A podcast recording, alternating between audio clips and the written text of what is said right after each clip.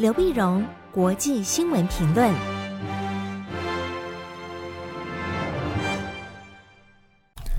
各位听众朋友，大家好，我是台北东吴大学政治系教授刘碧荣，今天为您回顾上礼拜重要的国际新闻呢。第一个，我们先看美国国庆日的相关新闻。七月四号是美国的国庆。但是这天呢，对美国人来讲，其实并不太平静啊。主要的新闻焦点集中在芝加哥。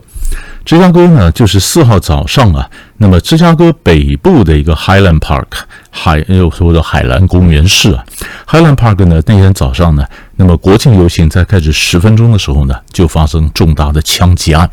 枪枪的一个枪手呢，那么在建筑物顶端呢，这顶上对了这个呃游行呃人游行的人呢进行扫射，扫射造成六个人死亡，至少三十一个人受伤的一个惨案。但这事情呢，震惊了美国，当然也震惊了拜登总统，因为美国最近啊，那么枪击案非常多。那么这当然引起了两党共同的通过一些共识啊，起码要管制一些枪支啊。那么或者这事情那会造成有没有什么族群的冲突啊，或者造成整个社会的动荡不安呢？在背后的动机什么，大家也都在查啊。所以这是我们特别关注的，看它后续的这么大的一个国庆的一个枪击案，那么在后面的发展，我们持续关注。第二个新闻呢，我们就把重点转到乌克兰。乌克兰东部的乌东地区的战事呢，那上个礼拜天呢，有了一个重大的一个变化。在礼拜天七月三号的时候呢，乌克兰东部卢甘斯克地区呢，完全的沦陷。那乌克兰部队呢，撤出了利斯昌斯科这个重点之后呢，那么俄罗斯完全的掌控了卢甘斯克。那所以现在交这么重点呢，现在作战的重点就转到顿内斯克啊，都是都在乌东。啊，都在乌东，都在乌东呢。卢甘斯克拿下来呢，西方媒体认为这是一个里程碑式的一个胜利。哦，他总是用这样的一个一个一寸一寸的这个扫荡的这个政策呢，完全就拿下了这个呃卢甘斯克。可是卢甘斯克拿下来之后呢，那么俄罗斯啦或西方了都面临一个挑战。对俄罗斯来讲。你拿下来以后，你的这样子重型的这个炮火的，呃，或者这个攻击拿下卢甘斯克之后呢，还能撑多久啊？因为你怎么样去巩固你的胜利？好，那卢甘斯克那么乌东地方呢，对呃俄罗斯来讲，第一个它有非常丰富的矿产，第二呢，它可以从俄罗斯啊经过乌东开一条开一条走廊，直接到克里米亚半岛。那可是你必须保证你拿下的东西，你能够巩固你的胜利啊，你能够稳住当地的情势。那么当然，泽伦斯基的时候呢，誓言我要收复卢甘斯克啊。那么这块地方，那所以这里面的战争呢，当然还可能没有办法完全的平静。但是对西方来讲呢，这也是一个，这也是一个考验啊。对西方来讲，这也是一个考验。为什么呢？因为这第一个就是要考验到说，你西方现在考虑你怎么样在援助乌克兰。有怎么样的新型武器、重型的武器援助乌克兰？然后第二呢，当战争有一样转折的时候呢，每次考验就是你西方啊，就美国跟欧洲的这同盟还能够内部会不会出现不同的声音啊？这下一步该怎么做？可能有不同的声音出现，能不能保持能不能团结一致？这当然也是一个考验。那另一方面呢，乌克兰这边呢，这是已经开始思考它的整个重建计划。啊，重建计划在瑞士呢。那么在七月四号的五号开了个国际重建乌克兰的一个国际会议。那乌克兰呢提出一个两千页的一个重建计划，那里面大概有吧那么大概是七千五百亿美元，那很大很大的一个规模这个重建计划。千万美元呢里面当然包括了基础建设了、安全了、气候变迁的投资了、数位经济了、分散能源来源了，那么等等非常多。非常多，当然呢，就乌克兰讲说，这是他们提出来的第一版的一个计划。那第一版计划你要看，嗯，这个呃，钱从哪里来？好，欧盟怎么样来审查这个计划啊？那乌克兰当然讲说，钱从哪来？你没收的俄国的寡头的一些财产可以充公啊，啊，这钱拿来重建的啊。那么当然，西方的一些媒体讲说，那也许是也是按照嗯这个疫情的时候欧盟所推动的一个经济振兴方案，那钱是不是从公公司两部门来了去筹措啊？发行什么样的一个债券呢？怎么样找到这笔钱？问题是找到这个钱之后怎么发出去？啊，发出去很重要的一个关键就是欧洲只要把钱呢，欧盟啊钱发出去，那你必须要提出改革计划呀，变成钱又进到私人的口袋啊，但乌克兰过去就是以贪腐著称啊，寡头经济啊，它的政治经济的结构呢也不够亲民，也非常贪腐，然后内部的这税法了、法律了都不公平，所以它必须要改革。那这就是就牵扯到说，你要改革到什么地步？怎么拿到钱？钱给多少？谁来监督这个钱怎么花？那后面当然还有好长一段路要走啊。那总是呢，虽然战争陷入焦灼，但是已经大家考虑到重建乌克兰这个问题。那么在这段时间里面，普京到哪里去了呢？普京出访中亚。中亚地方呢，当然是过去都是前苏联的加盟共和国啊。那现在很多中亚国家呢，在乌克兰的问题上相对来讲是比较中立。中立呢，普京当然要巩固他的这个旧的这个势力范围嘛。所以他六月二十八号到了塔吉克，然后六月二十九号呢到土库曼开里海峰会啊。围着里海这些国家呢，呃，亚塞拜然呐、哈萨克啊、呃、伊朗啊、土库曼、俄罗斯，过去啊。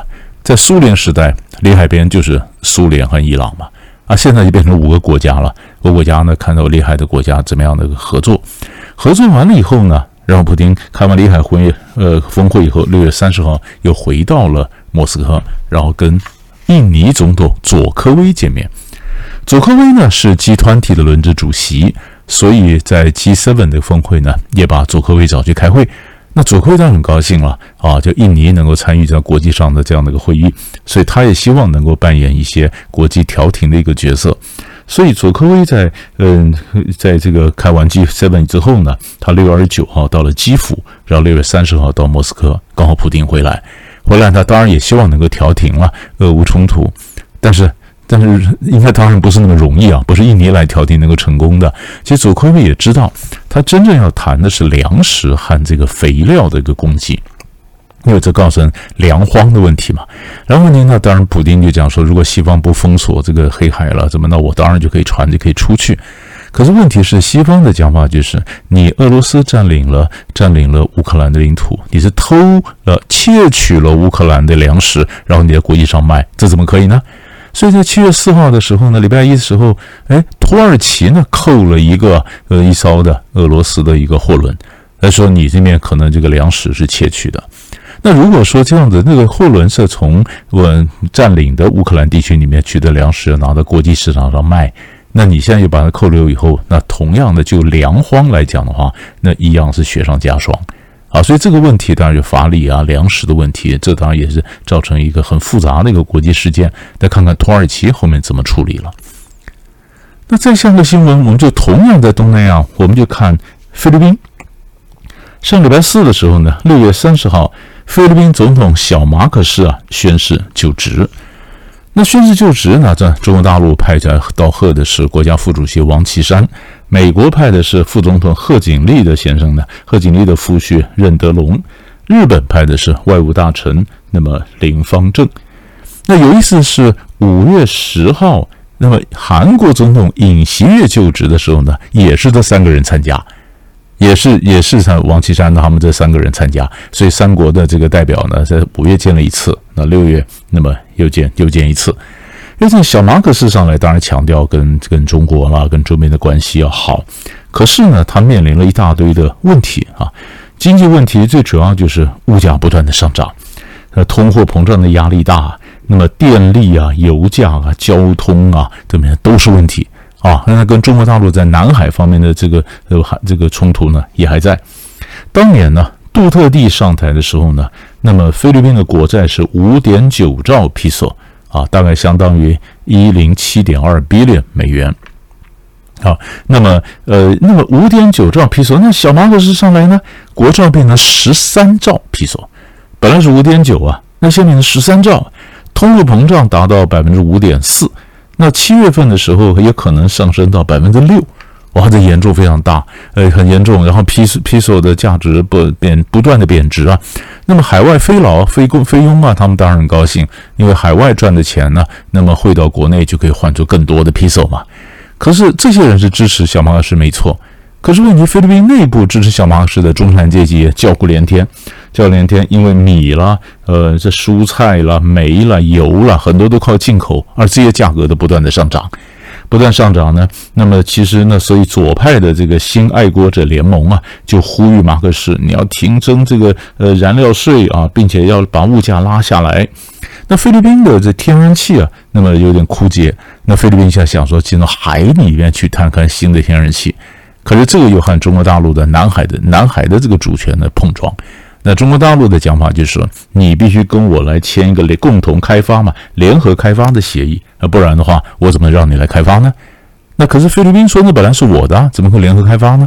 所以南海的问题，因为主权的争议啊，你开发南海天然气，中国和菲律宾中间的这个纠纷怎么解？其实马上就考验的小马可仕了。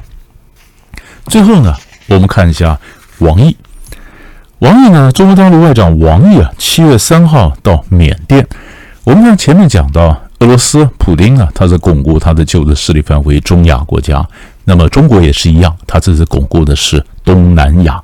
那么王毅呢，到缅甸，缅甸呢是缅甸政变之后啊，那么中国到访缅甸的官阶最高的一个一个官员王毅，他到访缅甸呢，那么主持烂煤合作。啊，第七次外长会议，因为湄公河流域有五个国家，湄公河流域呢都是对中南半岛呢非常重要。那湄公河上游在中国呢叫澜沧江，所以叫澜沧江湄公河，所以叫蓝湄合作。蓝湄合作体系第七次的外长会议，那么当然谈到那么水坝啦、水资源啦、水质的问题啊等等啊。那么王毅呢，当然也和缅甸的外长啊温纳茂伦见面。但是他克制，他是没没有去见，没有去见那么缅甸的军头敏昂莱啊，所以这中国在缅甸政策上还是拿了一个非常微妙的一个分寸，没有跟政变的头见面，但是表示支持双边的一个关系。那王毅这那么同时跟缅甸讨论呢，那么加速中缅经济走廊呃的建设啊，那从昆明到曼德勒。一千七百公里，当然里面当然包括了跨境电网啦、中缅油气管啦、双边贸易合作等等。那王毅这一趟呢，那么缅甸完了以后呢，他是要到泰国、到菲律宾、到马来西亚，最后到印尼。所以，所以你可以看到，这是整个的中国巩固东南亚的一个一个一个一个外交的一个布局啊。所以，大概呢，这就是上礼拜几个重要的国际新闻，就为您整理到这里。我们下礼拜再见。